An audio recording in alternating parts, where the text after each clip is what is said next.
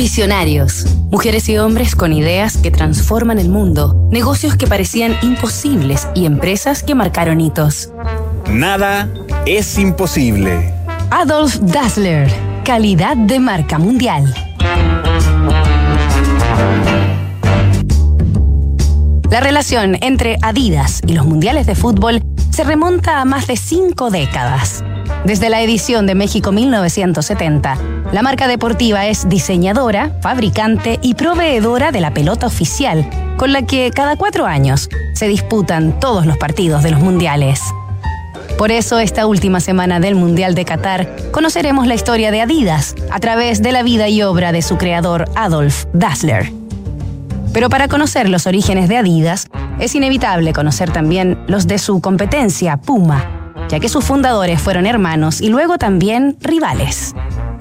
Adolf y Rudolf Dassler fueron dos hermanos alemanes, creadores de las marcas de calzado y vestuario Adidas y Puma respectivamente. Adi nació el 3 de noviembre de 1900, dos años después de que llegara al mundo Rudi, el 26 de marzo de 1898. Ambos nacieron y crecieron en una localidad industrial llamada Herzog en Aurach, en Baviera. Adolf se formó como panadero, pero cuando la familia emprendió una pequeña zapatería, se sumó al rubro de la fabricación de calzado. El emprendimiento se inició confeccionando pantuflas con materiales de artículos desechados como bolsos y neumáticos. Para cortar el cuero, Adolf creó una máquina casera que se accionaba pedaleando una bicicleta. En 1924, Rudy, más sociable y con espíritu de comerciante, se asoció con su creativo y reservado hermano y formaron la fábrica de zapatos Hermanos Dassler.